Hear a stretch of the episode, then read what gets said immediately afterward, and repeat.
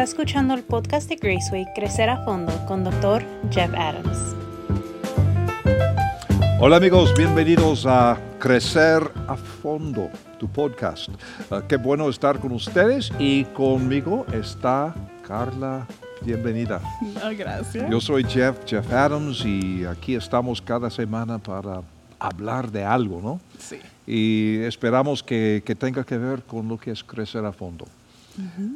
Así que hace, hace algunas semanas atrás abriste una lata de problemas y, y todo esto hablando de las relaciones interpersonales, las amistades y todo esto. Y, y Carla, todo esto comenzó con al- algunos comentarios de amistades tuyas sobre no necesito a nadie, eh, yo solo, yo, Dios, Jesús. ¿verdad que sí? Sí. Y entonces hablamos en el primer episodio sobre este tema, hablando de que las otras personas son esenciales. No podemos crecer, ni, ni poco ni mucho, si no tenemos otras personas en nuestras vidas. Y hablamos de esto y otras cosas más, pero el día de hoy lo, lo que tengo pensado es charlar un poco sobre lo que es la intencionalidad en las relaciones. El hecho de que las amistades profundas no aparecen así nomás. Tenemos que trabajar, tenemos que esforzarnos un poco. Hay un principio bíblico ah, que se me ocurrió hace poco. Es, es un proverbio hebreo antiguo. Ah, si uno está en su Biblia, está en Proverbios 18, 24, y dice esto. Hay amigos que uno tiene para su propio mal, pero hay un amigo que es más fiel que un hermano. Ahora, e- este proverbio es muy difícil traducir del hebreo ah, y se admite, pues, varias traducciones, digamos, depen- dependiendo de la traducción de la Biblia que uno está usando. Esto que acabo de leer es de la Reina Valera 2015, la actualizada. Pero meditando sobre esto, estudiando, tratando de ver varias traducciones, etc., llego a esas conclusiones y quiero saber qué, qué piensas. La calidad de nuestras amistades es mucho más importante que la cantidad. Sí. Y, y- y por eso dice, hay amigos que uno tiene para su propio mal. O sea, puedo tener un montón de, de- de amigos, pero no es necesariamente algo bueno, porque pueden ser amigos buenos, amigos malos, pero hay un amigo que es más fiel que un hermano. Y cuando pensé de nuevo en, en- en este dicho, pensé en las muchas personas o, o que son de una familia disfuncional o por alguna razón, quién sabe, ah, no tienen una buena relación con su propia familia. Podría ser huérfano, podría ser una persona que ha sido rechazada por A o B razón, pero lo bueno es, hay un amigo que es más cercano que un hermano, es decir, relaciones, amistades que son más profundas que, que un familiar, una relación de sangre. ¿Qué piensas de esto, Carla, cuando estamos pensando en eso? Pienso que es bien cierto, como que ah, incluso yo creo que ese pensamiento o ese versículo, quizás personas este, lo usan, o sea, muchas personas tienen ese, ese esa manera de, de verlo y como que no todo el mundo es un amigo y hay muchos conocidos, pero entonces tienes un grupo de amigos, quizás puedes contar con los dedos de tus manos que son como un hermano, que son personas con las que puedes ser vu- vulnerable, personas con las que, o sea, como usted dice, como que no, no todo el mundo, vale más tener buenas amistades que tener una cantidad grandísima de amistades. Porque hay veces que pues todos esos conocidos no, no, van a- no son así de, de close, como dicen en inglés. Amigos de confianza. Exacto, no son así como que no puedes tener 500 amigos de confianza, es como que casi nunca pasa, no creo que pase, pero, pero sí, es más, es más importante tener esas personas y, y para eso, o sea, dice la Biblia, para eso somos llamados, para encontrar personas así que llegan a ser como familia. Y hay veces que, como usted dijo, no, a veces no tenemos eso con la familia, hay personas que no tienen una buena relación con sus padres o con sus hermanos, pero he encontrado eso en amistades y personas que son tienen una, una, conexión, una relación saludable. sí pienso que una pregunta personal, y, y, puedes contestar o no. ¿Cuántos amigos de confianza o amigas de confianza tienes? que son de veras, de veras, de veras. Tú sabes que venga lo que venga, son tus amigos o amigos. Contando mi familia. Ah, no, fuera de la familia. Ok, porque mi hermano yo siento que él es una persona que yo no puedo decir todo, pero eh, de amigos, mm, como cinco. Ok. amigas. Tengo, tengo como dos en Puerto Rico, que son, que son, o sea, amigos que, o sea, que yo sé que yo puedo ir con cualquier cosa y ellos me van a decir, esto es lo que debes hacer. ¿Sabes? Como Correcto. Que creyentes que me pueden decir, estás mal y yo lo acepto. Y tengo como, bueno, creo que ahora hay uno. Ahí están viajando. Y, y, para que la gente sepa, eh, vienes de, de, Puerto Rico, de veras. y eso sí. en este país es raro porque casi todos que son de Puerto Rico son de Nueva York. De Nueva York, sí, es cierto. o algo así. Pero de veras vienes de, de Puerto Rico para estudiar acá. Pero ¿cuántos amigos de confianza tienes acá? ¿Alguien? Este, como tres, maybe. Que son personas que saben todo de mí y que son personas que yo puedo ir a ellos y les puedo decir lo que sea, porque me conocen bien y me pueden decir, mira, esto es lo que yo pienso. O pueden estar ahí conmigo, tener mucha empatía conmigo porque me conocen y entonces les importo, yo a mí me importa a ellos. O sea, es como un amor fraternal, ¿sabes? Como que no, we care about each other en inglés. O sea, no nos importamos mutuamente. Claro, claro. Wow. Ah, se han hecho muchos estudios sobre este tema y normalmente dicen que una persona tendría como promedio tres o cuatro amigos de confianza en su vida. Porque muchas personas, tú vienes de una familia cristiana, de una buena iglesia, aquí estás en otra buena iglesia, ah, estudias en ah, una universidad buena y todo esto, así que eh, gracias a Dios. Pero muchas personas no saben lo que es esto. Tú sabes que yo hago un proceso que se llama Life Plan, que tengo varios años de estar haciendo esto. Y como parte del proceso estamos hablando de, las relaciones en nuestra vida mm. y cómo es que necesitamos socios, o sea, como un cónyuge, como un amigo de confianza total de toda la vida. Y, necesitamos mentores, necesitamos uh, proteger o discípulos, digamos. Pero cuando, cuando hablo con mis clientes en cuanto a amigos de confianza y digo, ¿quiénes son? Mira, no tienes idea cuántas personas hacen una pausa y se mencionan una persona es mucho. Wow. Y, mentores también. Discípulos, olvídate. Sí. Es, es, triste.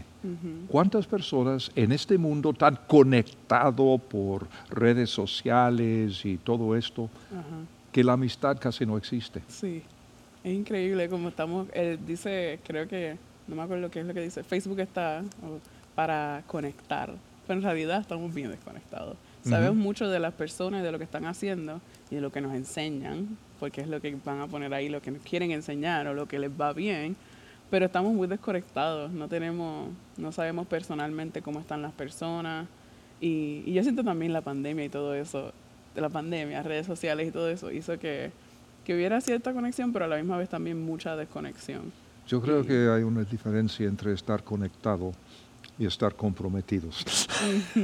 Mm, una buena diferencia. Eh, eh, eh, es, muy interesante, aún dentro de la iglesia, yo creo que tenemos malos hábitos. Por ejemplo, hace años y años atrás, cuando yo era pastor en Centroamérica, teníamos una buena iglesia, pero todo el mundo se conocía como hermano o hermana.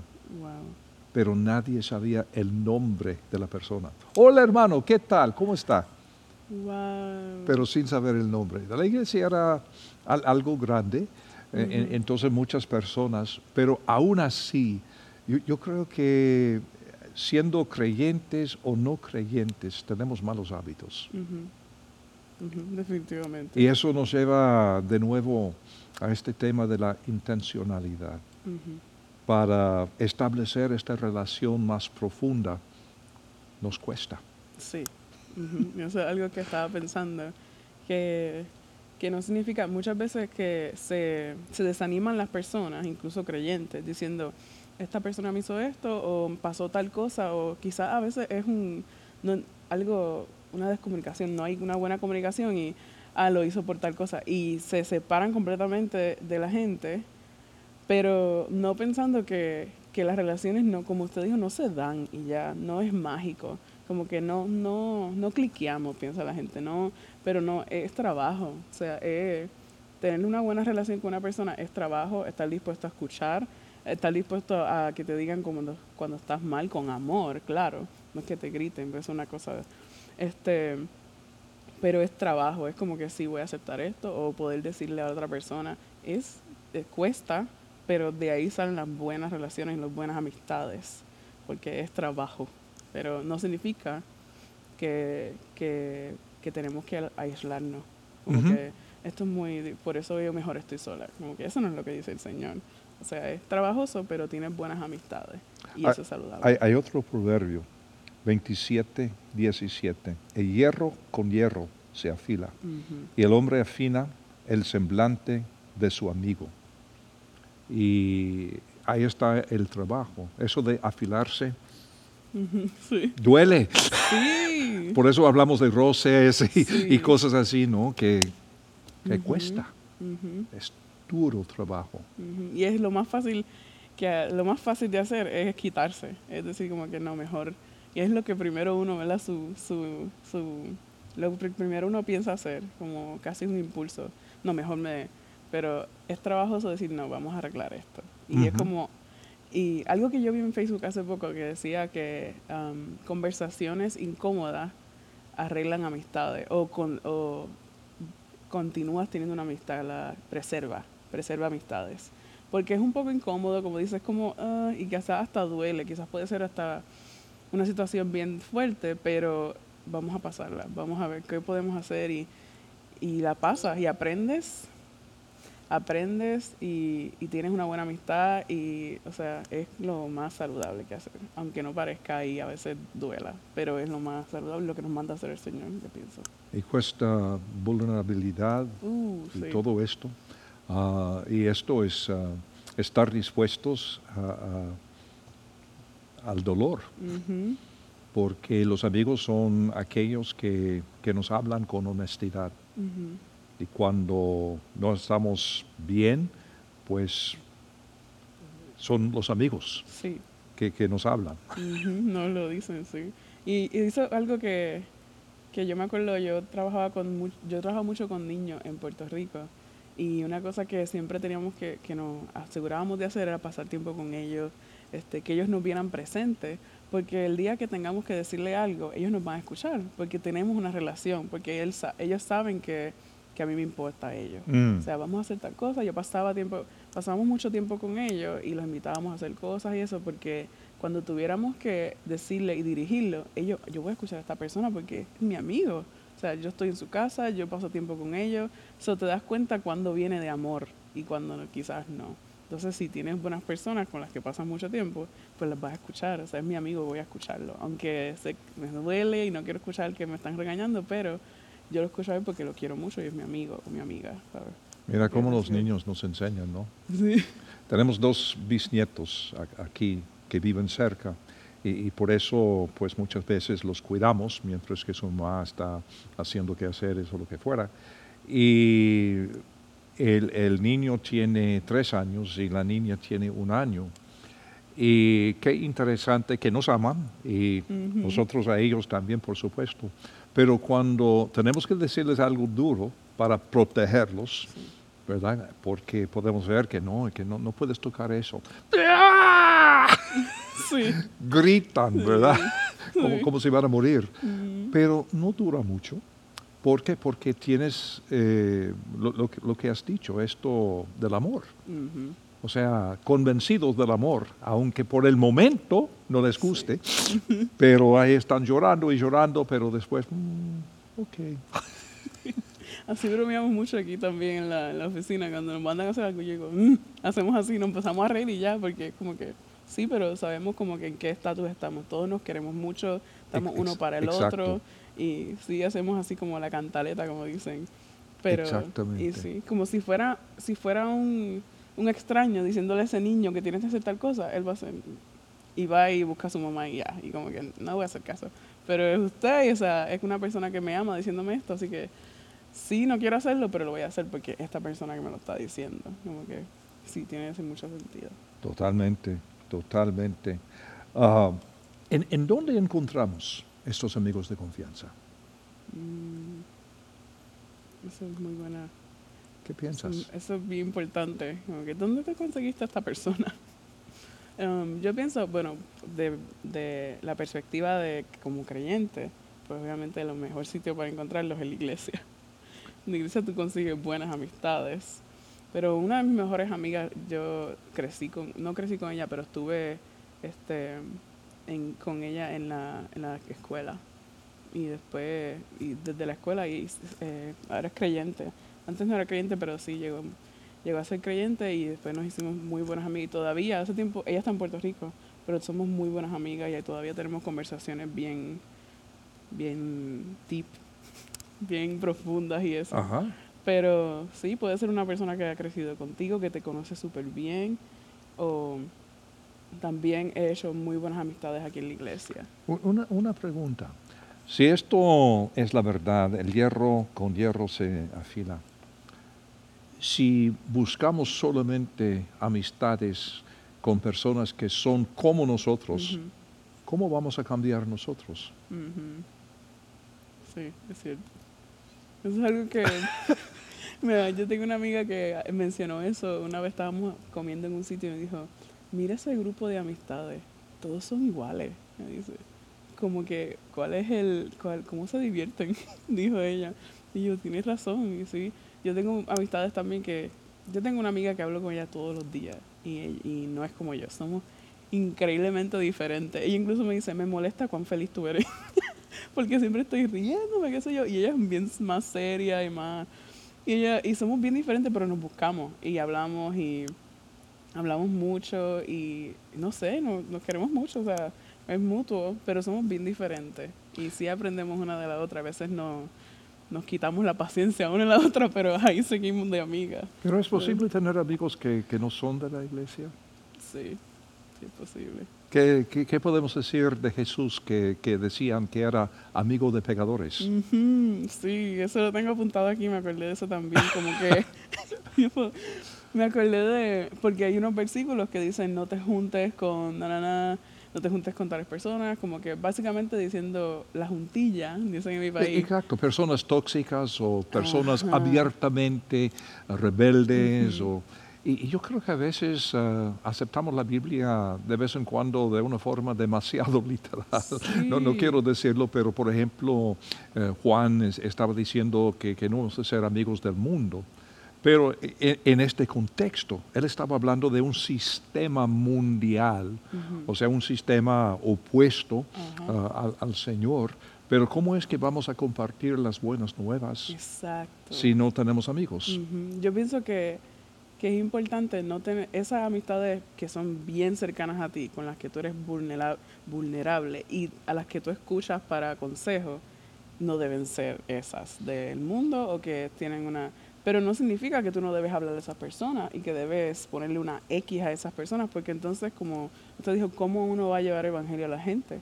O el amor del Señor, porque tampoco es llegar donde una persona y empezar a decirle Dios murió por ti y no importarte lo que, lo que de su vida, porque la gente no escucha así. La gente ve más el amor y tus actos que, que a veces lo que uno dice, como que la intención, como estaba diciendo.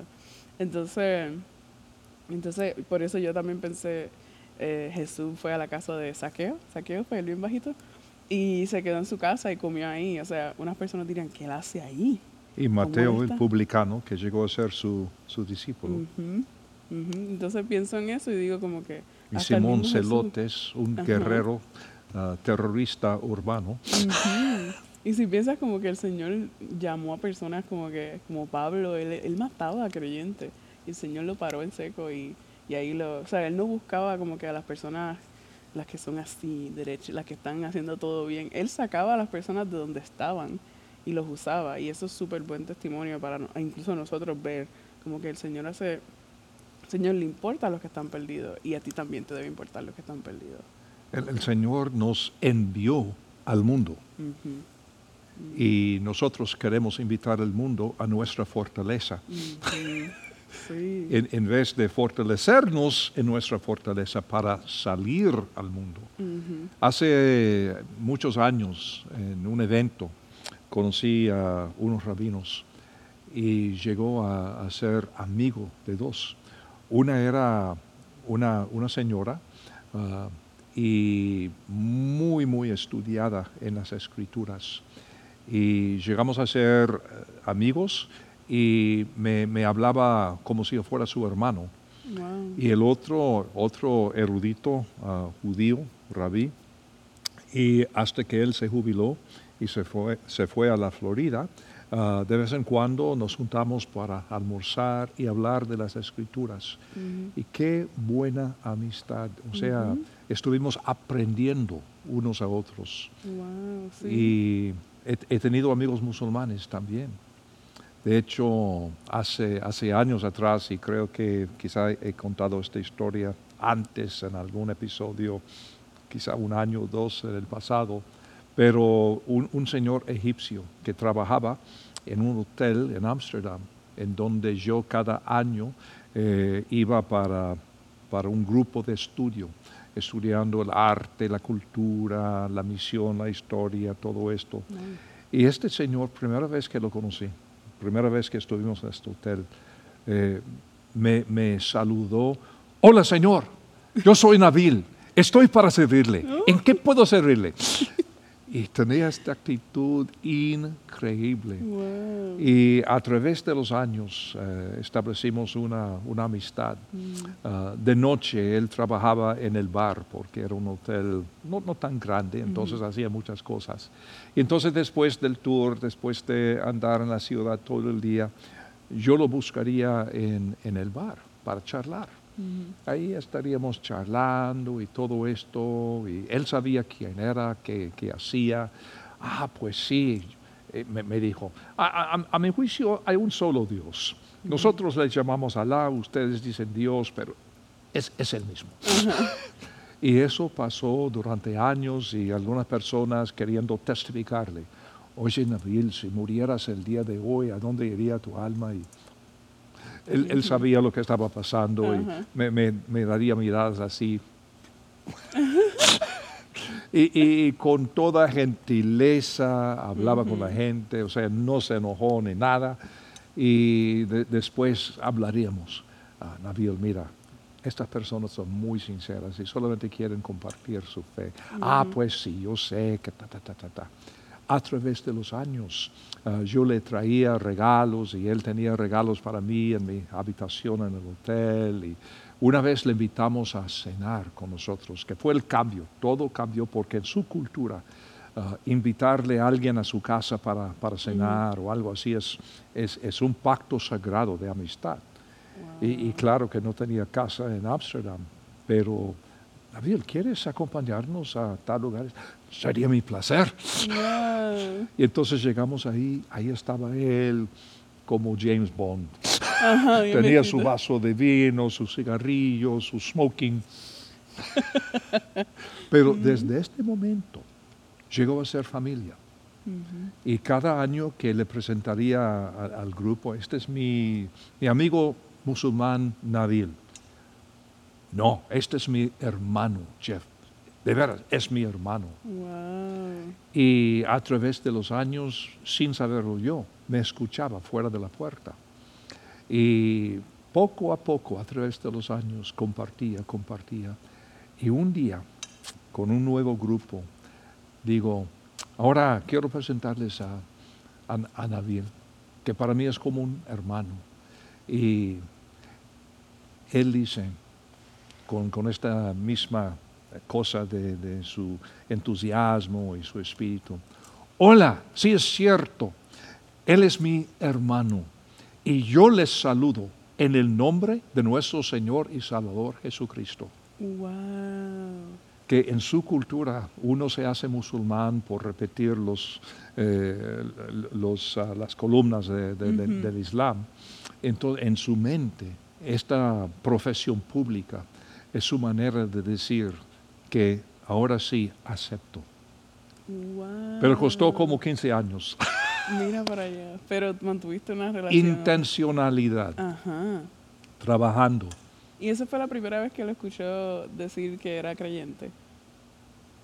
Wow. Poco después ah, el cáncer le agarró y murió, pero tal la relación, él había dejado su familia en Egipto, ah, muerto para su familia.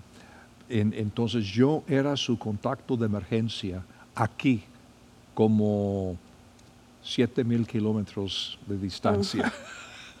Bien lejos. Pero así fue la relación que llegamos a tener, una, una relación profunda. Pero es esto, o sea, la intencionalidad. Así que queremos animar nuestros videntes. Ah, si, si no tienes a alguien de, confianza en tu vida, es posible, pero cuesta, cuesta, cuesta. Bueno, Carla, gracias, qué gusto verte. De nada. Y qué, qué bueno que vienes con, ah, con el mismo pensar y con- pensando en los mismos versos de la Biblia y todo eso. Y a ustedes también muchas gracias por acompañarnos el día de hoy en este podcast Crecer a Fondo.